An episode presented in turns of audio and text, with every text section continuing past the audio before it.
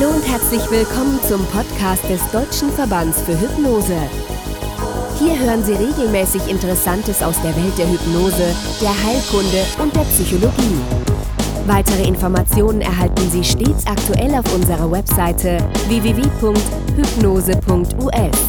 Und jetzt viel Spaß beim Zuhören. Herzlich willkommen, liebe Hörer und Hörerinnen. Diesmal mit einem Podcast mit Sidonie Carstensen. Hallo Sidonie. Hallo Stefan.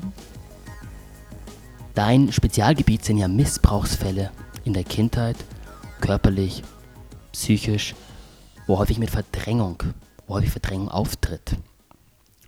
Was genau verstehst du darunter? Was genau versteht man unter Verdrängung? Ein Kind hat in der Kindheit nicht die Möglichkeit, bestimmte Bereiche des Lebens äh, mit den Erfahrungen schon zu bearbeiten. Als Beispiel, ein Kind steht auf dem Markusplatz, ist vier Jahre alt, ganz klein und plötzlich sind die Eltern weg. Das Kind schaut auf die Riesen, die Menschen, die da stehen, die sprechen vielleicht eine ganz andere Sprache und das Kind fühlt sich sehr unwohl. Plötzlich kommen auch noch die Tauben, setzen sich auf das Kind und fangen an zu picken. Das ist für ein vierjähriges Kind ein ziemlich traumatisches Erlebnis und es entsteht sehr viel Angst. Das Kind kann in dem Moment damit nicht wirklich gut umgehen. Irgendwann kommen dann die Eltern, das Kind ist gerettet, aber im Inneren des Kindes bleibt diese Angst, die das Kind nicht bearbeiten kann und deshalb verdrängt. Stellt man sich vor, ein 14-Jähriger geht am Markusplatz verloren, der freut sich eher und genießt das, weil er ganz genau damit umgehen kann. Das heißt, es gibt Dinge, die man in bestimmten Alter nicht für sich bearbeiten kann. Und das kann auch zum Beispiel Missbrauch sein, wenn man 12 oder 14 Jahre alt ist. Da kann man auch nicht als Kind oder als Jugendlicher mit diesen Dingen umgehen. Dann passiert etwas, was man Verdrängung nennt, man, was man Verdrängung nennt. Es wird einfach weggeschoben, nicht mehr dran gedacht und man vergisst es vielleicht oder kann sich nur noch halb dran erinnern. Aber diese Energie bleibt im Körper und macht sich irgendwann bemerkbar als Symptom. Bedeutet nicht, dass jeder, der irgendeine traumatische äh, Erfahrung als Kind gemacht hat, dass er Symptome entwickeln muss, das passiert nur manchmal, wenn später vielleicht ein Auslöser dazu kommt, der damit äh, funktioniert, dass jemand emotional sehr stark etwas erlebt, meistens etwas Unangenehmes. Und dieser Auslöser sorgt später dafür, dass eben ungefähr ein halbes Jahr bis zwei Jahre, manchmal auch fünf Jahre nach dem Auslöser Symptome entstehen, wie zum Beispiel Phobie vor weißen Mäusen oder Flugangst und ähnliches. Deine Frage damit beantwortet? Ja. Mhm. Nun ist eine der Möglichkeiten, diese Verdrängungen zu bearbeiten, ja die Hypnoanalyse. Wie genau funktioniert denn die? Die Hypnoanalyse ist eine ganz tolle Technik, mit der man arbeiten kann, weil sie einfach sehr, sehr breit und sehr tief geht und im Grunde alles in allem bearbeitet.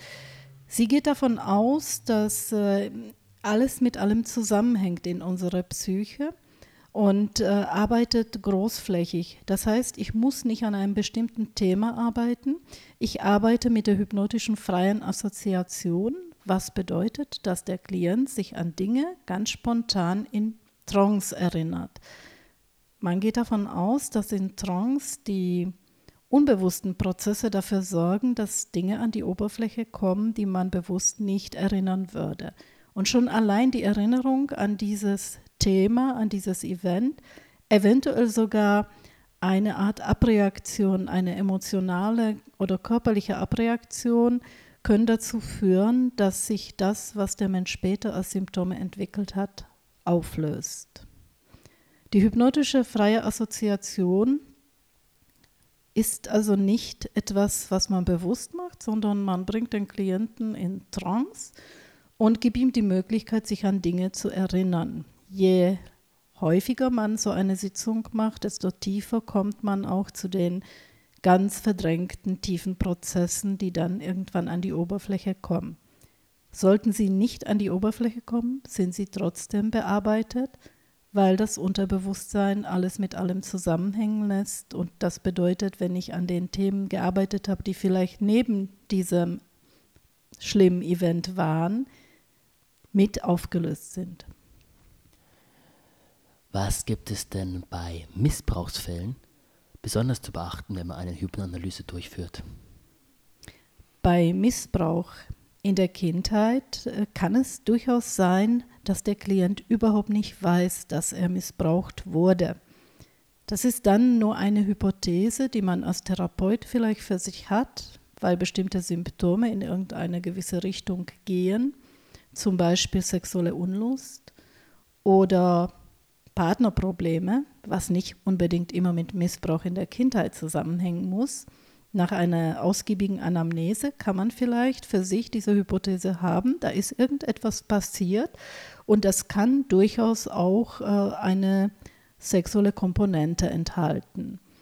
Wir müssen aber dem Klienten nicht sagen, ich habe den Verdacht, dass sie sexuell missbraucht wurden, weil es könnte auch sein, dass es sich überhaupt nicht um einen sexuellen Missbrauch handelte, sondern um etwas anderes, was den Klienten eben sehr geängstigt hat, wie zum Beispiel die Geschichte mit dem Markusplatz.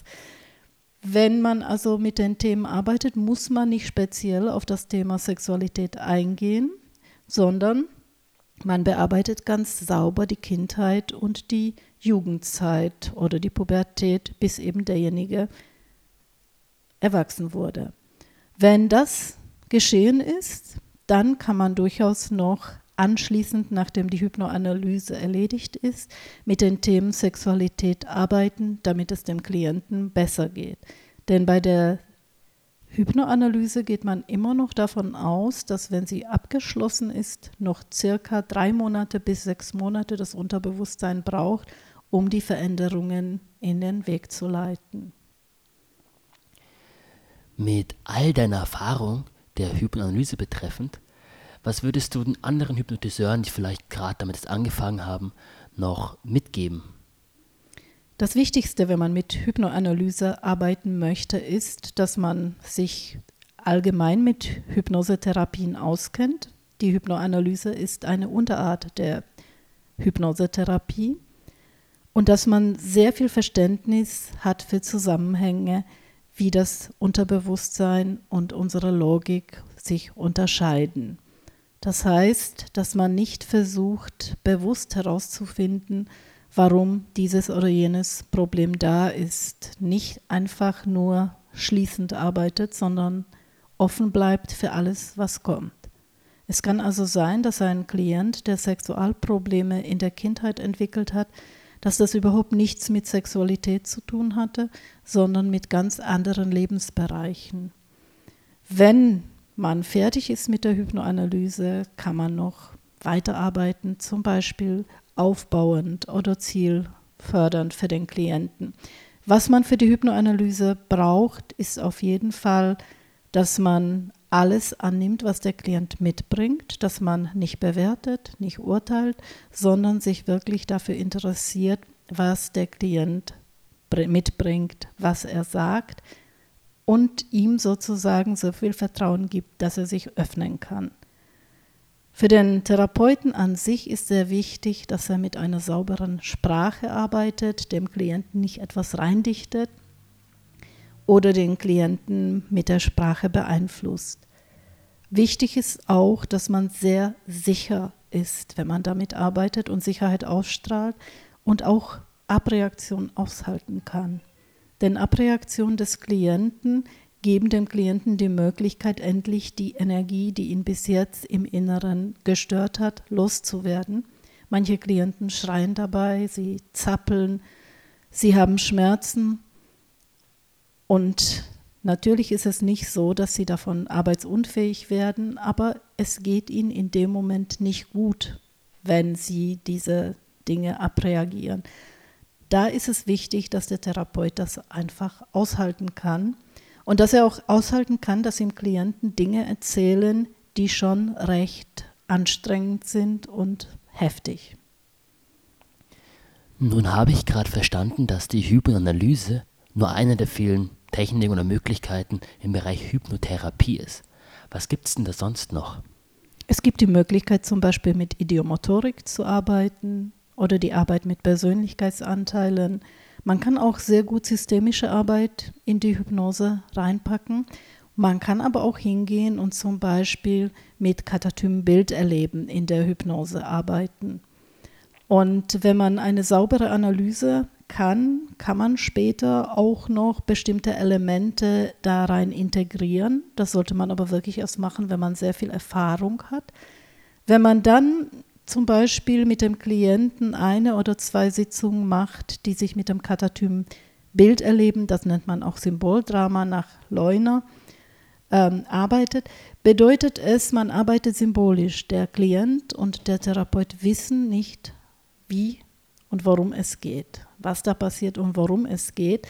Interessant ist, dass sich dann trotzdem viele Dinge ändern. Das heißt, man geht mit bestimmten Symbolen in die Sitzung. Zum Beispiel lässt man den Klienten eine Wiese beschreiben oder den Klienten in einen Wald gehen und lässt sich eben beschreiben, wie sieht es aus, sind die Bäume sehr nah aufeinander, sind sie großzügig verteilt, wie fühlst du dich in diesem Wald, ähm, ist da ein Weg für dich? Und äh, diese Symbole werden bearbeitet. Der Klient fühlt sich wohl dabei, weil er im Grunde nicht weiß, woran er arbeitet und die Veränderung kann stattfinden. Hast du da ein Beispiel für mich, wo über Katatimes Bilderleben eine Veränderung stattgefunden hat? Ja, ich hatte einen Klienten, bei dem war es so, dass äh, da einfach eine Blockade war. Wir kamen nicht weiter in unserer Arbeit. Immer wenn wir ein bestimmtes Alter bearbeiten wollten, war eine tiefe Blockade da und es war nur dunkel. Normalerweise hat man ganz viele Möglichkeiten, mit diesem Thema zu arbeiten, indem man den Klienten dann reinführt. Aber bei diesem Klienten hat wirklich nichts funktioniert. Und ähm, ich habe ihn dann äh, in einen Wald gehen lassen und da waren sehr viele Widerstände.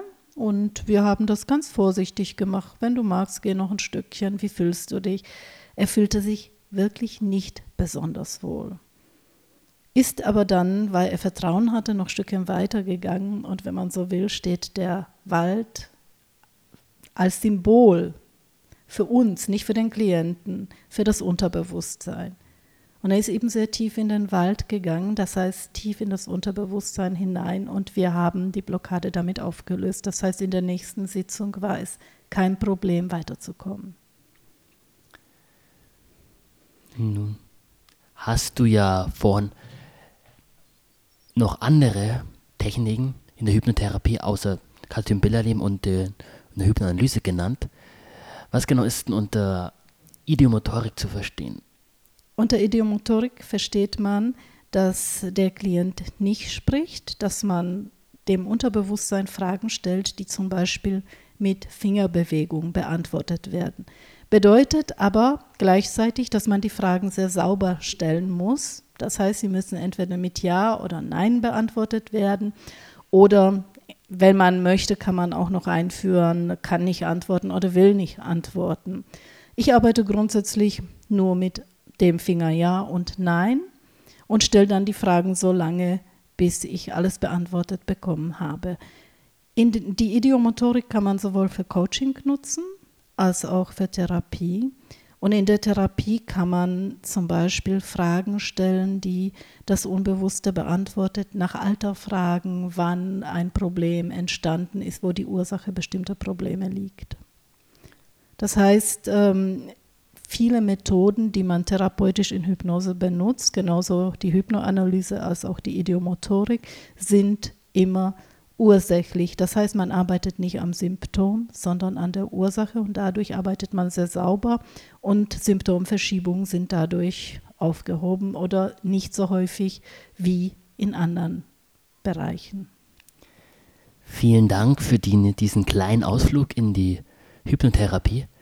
Zum Abschluss würde ich dich noch bitten, zwei, drei Sätze an die gemeine Hypnotiseure da draußen zu richten. Was würdest du ihnen sagen? Was willst du ihnen sagen? Wenn jemand mit Hypnose arbeiten will, ist er meistens von Hypnose begeistert. Hypnose macht einfach sehr viel Spaß. Ob man sie für sich nutzt oder ob man anderen damit hilft, vollkommen egal. Jeder Hypnotiseur sollte wissen, wie weit er gehen kann, womit er schon arbeiten kann und was ihn überfordert. Er sollte seriös arbeiten und mit dem Klienten das ausarbeiten, was für den Klienten richtig ist und ihm nicht einfach etwas überstülpen. Was ganz wichtig für die Hypnose ist, dass man durchhält, dass man Ausdauer hat, dass man Mut hat und dass man sich selbst motiviert. Denn am Anfang kann es schon mal sein, dass die Klienten nicht von alleine kommen. Da muss man ein bisschen nachhelfen mit Marketing, mit äh, Informationsabenden. Und wenn am Anfang noch nicht ganz so viele Klienten kommen, hat man die Möglichkeit, in die Aufgabe hineinzuwachsen und sich gut vorzubereiten, gut nachbereiten und mit dem Unterbewusstsein eine richtig gute Möglichkeit zu finden, dass der Klient seine Ziele leichter, freier und auch schöner erreichen kann. Schön. Dann vielen Dank, Sidonie. Gerne. Dankeschön. Ich danke dir, dass du mir schöne Fragen gestellt hast, Stefan. Und liebe Hörer und Hörerinnen, bis zum nächsten Mal.